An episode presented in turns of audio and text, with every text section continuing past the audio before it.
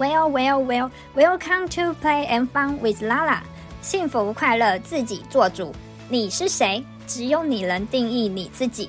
此时此刻，让我们一起重新出发，重新绽放。Play and fun with Lala。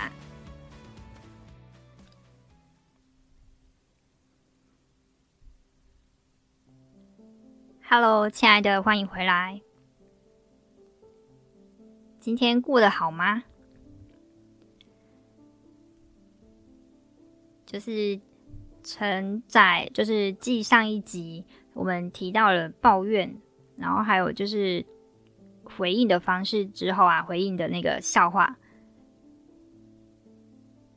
瓦辛瓦辛加贝 Q 兰跨 King，还记得这句话吗？是不是在你的生活里有什么样的新的启发、新的帮助呢？新的看见，好，然后我今天想要再跟大家聊一下处理问题的这个部分。可以先闭上眼睛，想一下最近在生活里面是不是有什么困扰的事情，或是觉得有点。麻烦，或者是让你有点困扰、不舒服的事情，是什么样的事情呢？那你目前是用什么样的方式去对应它、面对它、处理它的呢？你看到它是一个什么样的问题？大的、小的、麻烦的，还是一个什么样的一个形容词呢？那你看着这个问题的时候，你看到是什么原因呢？如果我们要去找出原因的话，你会觉得是什么原因呢？你所看到的原因，这些根因，这些问题的原因，是表面的，还是深层的？是你自己所看见的，用你的视野、你的视角去看到的，还是从？第三人的视角，一个中立旁观的角色去所看到的呢？那你所看到的这些原因，是可以影响到，如果可以改变的话，是可以影响到这个问题的吗？解决、改善这个问题的吗？还是是可以归咎到他们，然后你的问题依旧是那个问题呢？在我工作的这个客服领域，其实是最容易处理根因的一个环节，因为在客服的领域，我们会面对就是公司上下各种部门。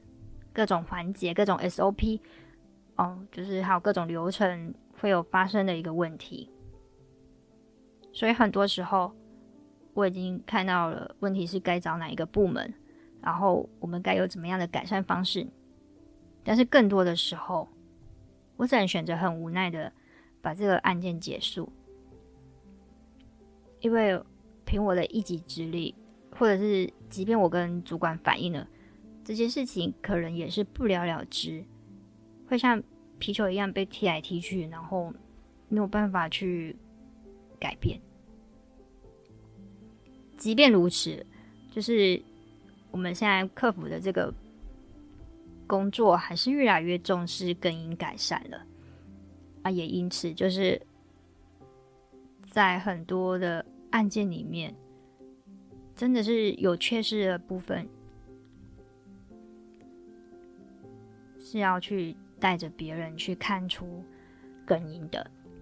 那很多时候，我在让他们去回报根因的时候，会发现就是同仁，就是我公司的同事们，他们所回报的根因着重的部分，并不是真的根因。你们知道什么是假的根因吗？真的根因跟假的根因又该怎么去分辨呢？其实这个是很主观的，就是我们在一个面对一个问题的时候，一个客诉的时候，会很容易失焦。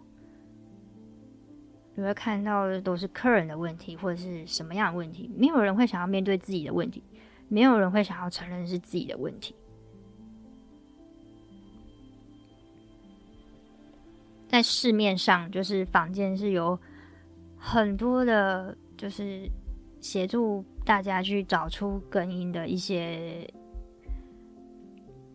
一些一些方法吧。就是在管理学里面是有很多方式的，不论是美国著名管理学家戴明所提出的 PDCA 循环，或者是我们公司会有使用一个叫做 A 三报告，这些都是一样的。他们就是借由一些流程，去找出解决问题的方法。PDCA 有四个循环嘛，四个循环里面包含了计划 （Plan）、执行 （Do）、查核 （Check），还有最后一个就是行动 （Act）。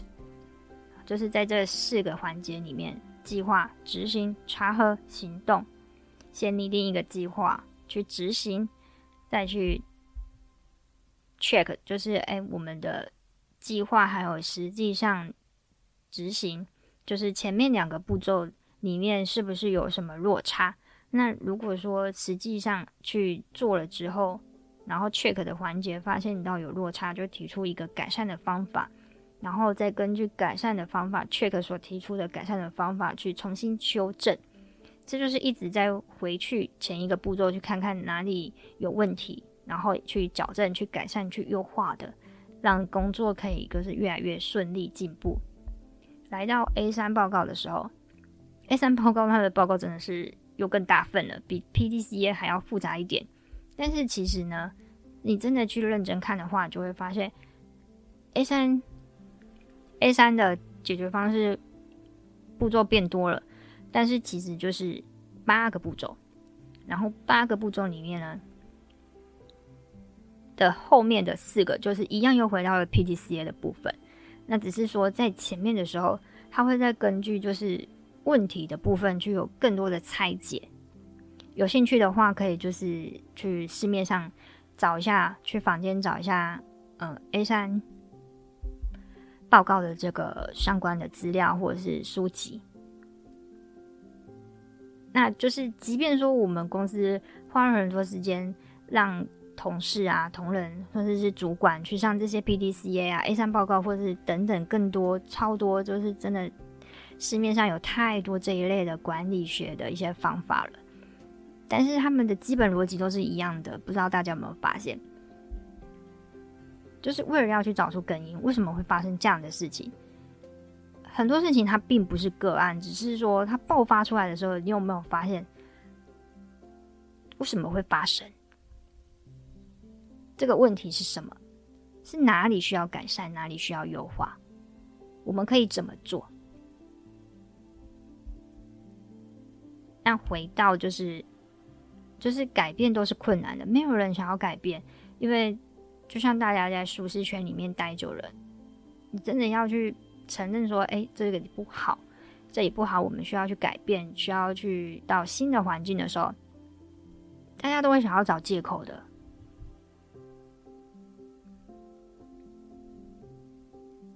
去拖延的，不想去面对的。但是，当我们真的有了那个面对的勇气，想要去，哦、呃，就是你真的，就像我们常常在人生里，你不会觉得自己很糟。你也不会觉得这个状况不好，不会觉得这个样子不好。你一定要它累积到一个点，你真的觉得过不下去了，没办法忍受了，真的真心想要改变了，你才会真的想要去做出一些努力的去试图做出一些改变的方式。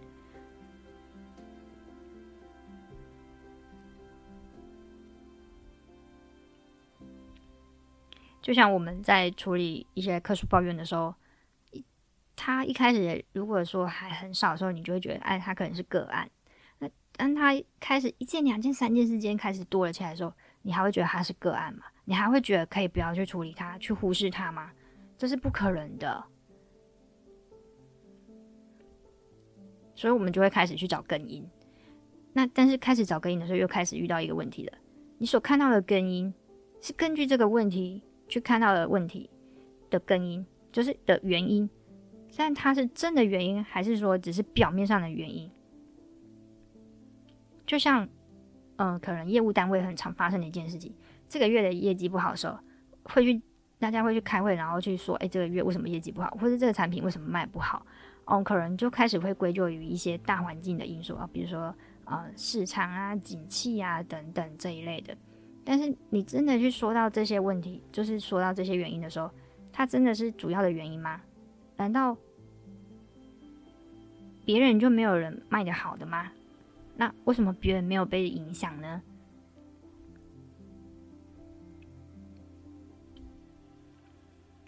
当你把这些东西呃推出来的时候，说呃这是这些原因的时候，它真的就是主要的原因吗？还是它是表面的？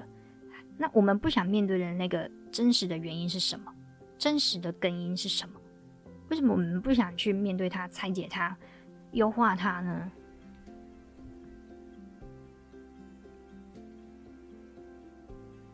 改变确实是痛苦的，然后，但是在改变的时候，我们也会开始去学习新的技能、新的成长。我们会打破自己的认知，去扩容自己的一个财富容器吧。就是我们每一个人都有一个财富容器，你装得下多少的财富呢？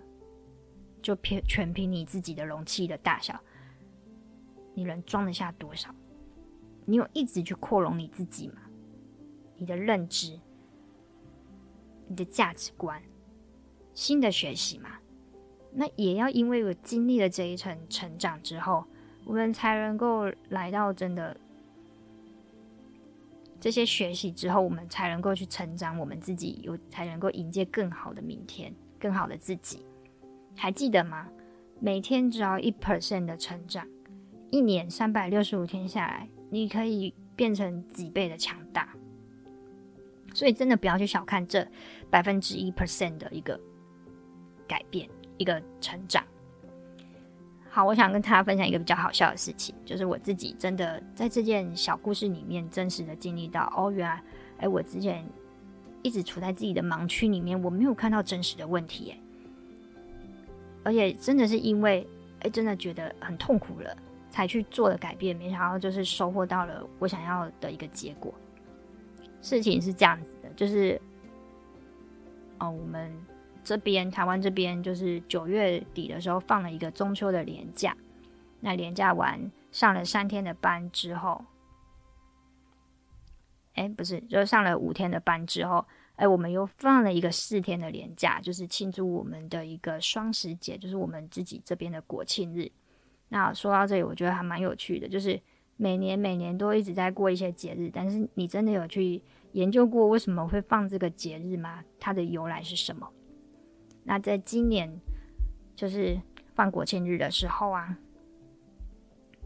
我因为会有一些不同国家的朋友吧，就是来问我一些，哎，为什么我们会有国庆日是这个时间点？哎，才才去真的去。Google 啊，去研究了一下，诶，这个由来是什么？我才发现，哦，原来我们一直，因为对我们来说，今年二零二三年是我们的中华民国一百一十二年，差距了一千九百一十一年。那差距的这一九一一年是怎么来的呢？其实我问了很多我身旁的朋友啊，就是很多的台湾人，不管什么年纪都，其实很多人是不知道为什么的。就是甚至很多人是不太知道怎么去换算民国还有就是西元的这个时间差的。所以，我们台湾这边会有存在两个时间点，就是我们有时候有一些文件，它可能会用的是民国的时间点，然后有一些地方我们可能就是用西元的方式去写，那所以有时候是会有一点混乱的。对，但是就是因为这一次我查了功课，我才知道哦，原来这个一九一一年是这样来的，它是有一个根据的。那明白了之后，你你知道这个逻辑之后。换算的，就是之后再怎么换算，你都是很清楚的了。那我来跟大家讲一下这个故事哦。就是我们一直都知道，历史课本里面有一个叫武昌起义的事件。然后这个事件是在西元，呃，不，就是在公元一九一一年十月十号的时候，就是发起的。这是第一次，就是武昌起义的一个第一次的发起。那也因为这一次的。武昌起义就是武昌起义的那一天，十月十号发起的成功之后，才开始有一些革命的运动。哎，随着这些革命的运动，就是真的要感谢这些先人的努力，然后让我们可以脱离了清朝的统治，然后去独立中华民国出来。那一年就是公元一九一一年，也就是。中华民国开始的那一年，直到今天，二零二三年，也就是中华民国一百一十二年的国庆生日。好，也就是因为放假嘛，我就是在家里闲着没有事情。啊，其实我这四天是没有什么安排的，就是可能就是因为年假两个密集的年假关系，所以工作上比较压缩的。一些事情要去完成，就是我只想要好好的放假休息一下。那再到第三天的时候，在家里起床之后，我突然发现，哎、我这个房间的纱门，就是那个只有纱窗的那个，就是只有纱门的部分。然后我的纱门因为太久没有整理了，所以卡了很多的灰尘。因为我房间是通风的，所以嗯，就是会有比较多的风沙啊、灰尘。尘螨那些的，然后我实在看不下去了，就是我真的受不了了，就是因为，嗯，阻挡的部分的风景不说，因为风景看起来会有点灰茫茫的。那除此之外，就是空气也没有那么新鲜的，而且重点是卡了，就是那个上面是有积累灰尘的，对健康会是好的嘛？就是我呼吸道也是跟。灰尘啊，一起呼吸的空气嘛，于是我就拿出了吸尘器，开始去做了清理这件事情啊。刚好就是旁边也是需要去隔离开来的，因为避免就是这些尘土飞扬。然后我之前一直觉得，哎、就是我，我房间的那个纱门它是关不起来，没办法紧密的，就是当你把它关起来的时候，它是有缝隙的。我之前一直在研究这个缝隙到底是怎么来的。是因为这个轨道，还是说我我们家的这个铁门，就是这个不锈钢，就是这个铝门窗，对，这个铝门窗，它年纪大了，年久失修嘛。因为毕竟也这个屋龄也已经二十几年了。那我就在想说，到底是什么样的原因呢？是是我们这个。轨道变形了吗？所以它门关不起来，还是是哪一方面的原因？反正我就是用我表面上所看到的，我眼里所看到的，我去猜测是不是这样的原因。那如果说，那我一直就觉得它是因为 轨道变形了，就是可能呃，毕竟台湾的地震啊，或是什么状况比较多，那可能在不知不觉中去挤压，或者是导致它一个变形。但是门在开关的时候都还是正常的，只是说。纱门它没有办法密闭起来，就是我关起来的时候，它会有一点小缝，那可能会有一些蚊子啦或者什么的问题。对，但是这件事情并没有人处理，因为它就在我的房间里面，所以只有我人去处理它。然后我就看着他，但是我也不知道该怎么办，我就会关了很多次，他都是关不好。然后我就在想说，啊，是变形的嘛？是不是要准备一笔钱去换整个门框的部分？那这件事情就这样搁着了，就是并没有很积极处理，因为毕竟它还没有危害到就是关系，或是有安全疑虑到我的生活里。然后就在这一次，我真的受不了那些灰尘，去把整个铝门落地窗，就是我们家的落地窗给吸尘，就是把那个整片的灰尘都给清干净。那有人会说，为什么我不用洗的？我之前试过用洗的方式，就是我把整片的落地窗的那个纱门纱门拆下来。然后到厕所里面去整个给它冲，但是我发现这样没有比较快耶，而且要冲好久，因为那些灰尘卡在上面实在太厚一层了，也没有很厚，就是有一点厚度的。对，所以我之前这样做的时候，其实效果并没有比较好。然后过度的去拿刷子去清洗，可能也会对它造成一些危害。所以后来呃，就是发现说，啊，用吸尘器的方式。还挺实用，又就是比较快速。然后呢，就在把整片的那个纱门的灰尘都给吸干净之后啊，我就发现啊，因为它会掉下来嘛，就是整片整块整块的灰尘，整坨整坨的，它会掉下来到那个轨道上面，那就一定要再把轨道就都扫一扫、清一清，因为我的吸尘器这时候没电了，所以我只能拿出扫把来了。用最没有电子产品的方式去处理，然后我就在扫那个轨道里面的那些整坨整坨的那个灰尘，要把它们给清出来的时候，就是从嗯，就是从轨道里面给扫出来的时候，哎，我就发现，嗯，我这个咔咔角，就是那个纱门，就是我落地窗的咔咔角啊，有整坨的灰尘，这是灰尘还是说是？缓冲垫之类的呢，我就在研究。然后后来我发现它可能是灰尘，原来这里卡了一坨这么大，就是大概直径有啊零点五到零点八公分的一个就是球状嘛，因为它一直被滚动嘛，就是像滚雪球一样，你知道吗？就是它可能会一直被滚在那里，然后就越累越就是越积越大，像滚雪球一样，呜滚下来这样子。但它没有滚下来，就一直卡在那个角落。然后把它拿起来之后，我再去把纱门关起来，发现，哇，太神奇了！纱门可以关起来了。我之前看了那么多原因，我用表面去看，上面看，然后侧边看，去推啊门啊什么各种的，都找不出来为什么纱门我们家的落地窗纱门关不起来的原因。原来就是。就是这一坨灰尘，那也因为这一次我去整个整个门面换新，就是我把整面的纱门都给吸尘了，把灰尘都带走了，也因此还他们干净之后，才真的啊把这个缝隙的问题给解决了。有没有觉得就是？原来根本就是在于这么小的一个点，而我却一直在看我表面上所看到的那些，就像一一朵花，一朵花它在，或是一棵树。如果一棵树生病了，你会怎么去探讨它到底是怎么生病，哪里生病，为什么生病？你会从它的树叶，还是从它的树干，还是从哪里去看呢？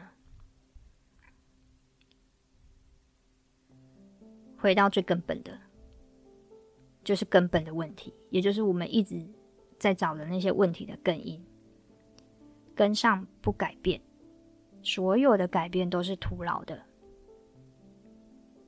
在我这一次清纱门，就是帮这个落地窗的纱门给吸尘，然后解决了我这一次的那个关门缝隙的问题的时候，我才发现，原来这个根本的原因。就在于这些灰尘的累积，它到了一个数量之后，它就影响了。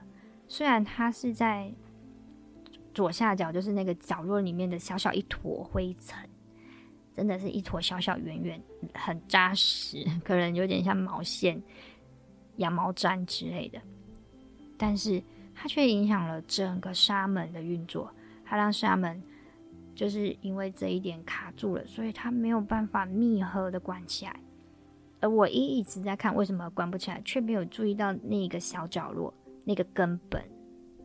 然后经过这件事情之后，我就发现我在看问题的时候，不能只单看就是我们肉眼所视，我们的视角所看到的。但也不是说要把整个门拆下来但是其实根本的原因都是一些很简单的，就像我们所做的每一件事情，为什么最后会导致这个结果？我们不是去看我们做了什么，而是要回头去看什么呢？是去看我们的起心动念、出发点是什么？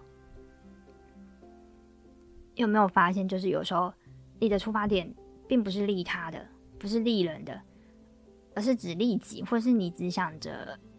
要怎么去，就是让自己可以赚更多或避免更多事情，是图利自己的，而不是对这个社会有贡献，或者是对他人有帮助的时候，大家可以去想一下，带着不一样的出发点、起心动念，会得到什么样的结果？是一样的，还是不一样的？好，就是这一集，就是想跟大家分享我的这个落地窗纱门的故事，然后告诉大家，跟上不改变，所有的改变做太多都是徒劳的。还记得你一开始的时候，我问说：“哎，你有最近有什么样的问题吗？”那你想到的是什么样的原因呢？现在再回来想这个问题。你是否有不一样的看见、想法呢？如果可以，就是希望大家可以多多跟我分享哦。我很希望可以听到你们的回馈、交流。谢谢你们，祝大家有美好的一天。我们下次再见喽，拜拜。